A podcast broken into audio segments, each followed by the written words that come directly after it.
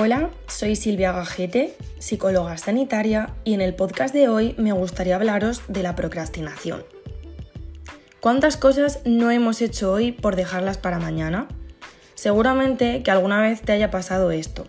Pues bien, esto se denomina procrastinación y consiste en la acción de posponer una actividad o una situación que debo atender y la sustituyo por cosas que no son necesarias en ese momento o me resultan más agradables.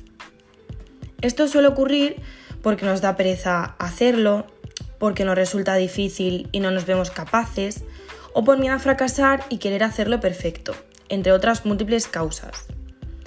Todo esto puede provocar múltiples consecuencias como estrés, sentimientos de culpabilidad, peor rendimiento, empeoramiento del descanso, etc.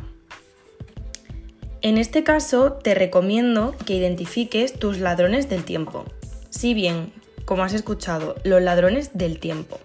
Por ejemplo, a nivel interno, un ladrón del tiempo sería una mala planificación o una falta de objetivos y a nivel externo, por ejemplo, las redes sociales o un entorno desordenado.